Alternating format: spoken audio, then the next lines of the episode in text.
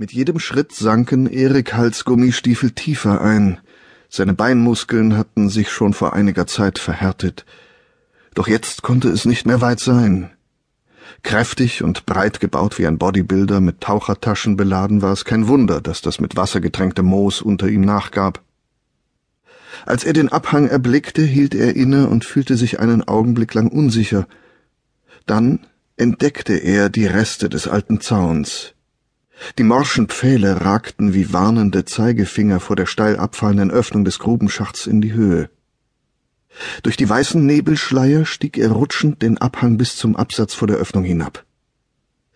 Dort angekommen, schaltete er seinen GPS-Navigator aus und befreite sich von der Last seiner Ausrüstung. Hier war es feucht kalt, genau wie gestern, als es ihm zum ersten Mal gelungen war, die verlassene Grube zu finden.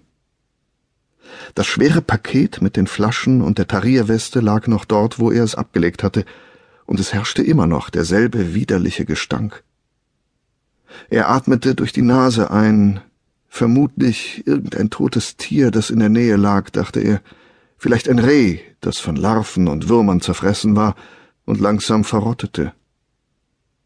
Er konnte kaum Einzelheiten ausmachen, als er sich über den Schacht beugte. Doch dann erkannte er die Verstrebungen, die in einer Entfernung von ungefähr dreißig Metern begannen. Sie stützten die Wände des Grubenlochs ab, und vor seinem inneren Auge flatterte ein Bild mit vereinzelten schwarz angelaufenen Zähnen vorbei. Es suggerierte ihm, dass er eigentlich in den Mund eines sehr alten Greises hinunterschaute. Erik trat einige Schritte zurück und atmete vorsichtig ein. Der Gestank schien abzunehmen, je weiter er sich vom Loch entfernte. Als Erik Hall den Reißverschluss der ersten Tasche aufzog, nahm er die Stille wahr. Er konnte sich nicht mehr genau daran erinnern, wann sie einsetzte, aber anfänglich hatte er noch das Rauschen der Autos gehört. Natürlich nicht besonders intensiv, aber laut genug, um das Gefühl zu haben, nicht völlig allein zu sein.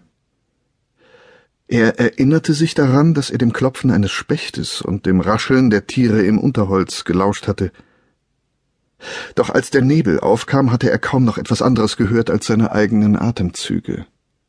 Und das scharfe Knacken der Zweige, die brachen, als er sich durch das dichter werdende Gestrüpp hindurchzwängte. Und jetzt?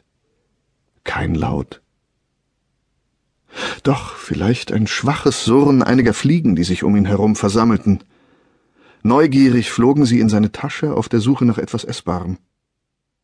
Doch in der ersten Tasche befanden sich lediglich Seile, Karabinerhaken und Schrauben,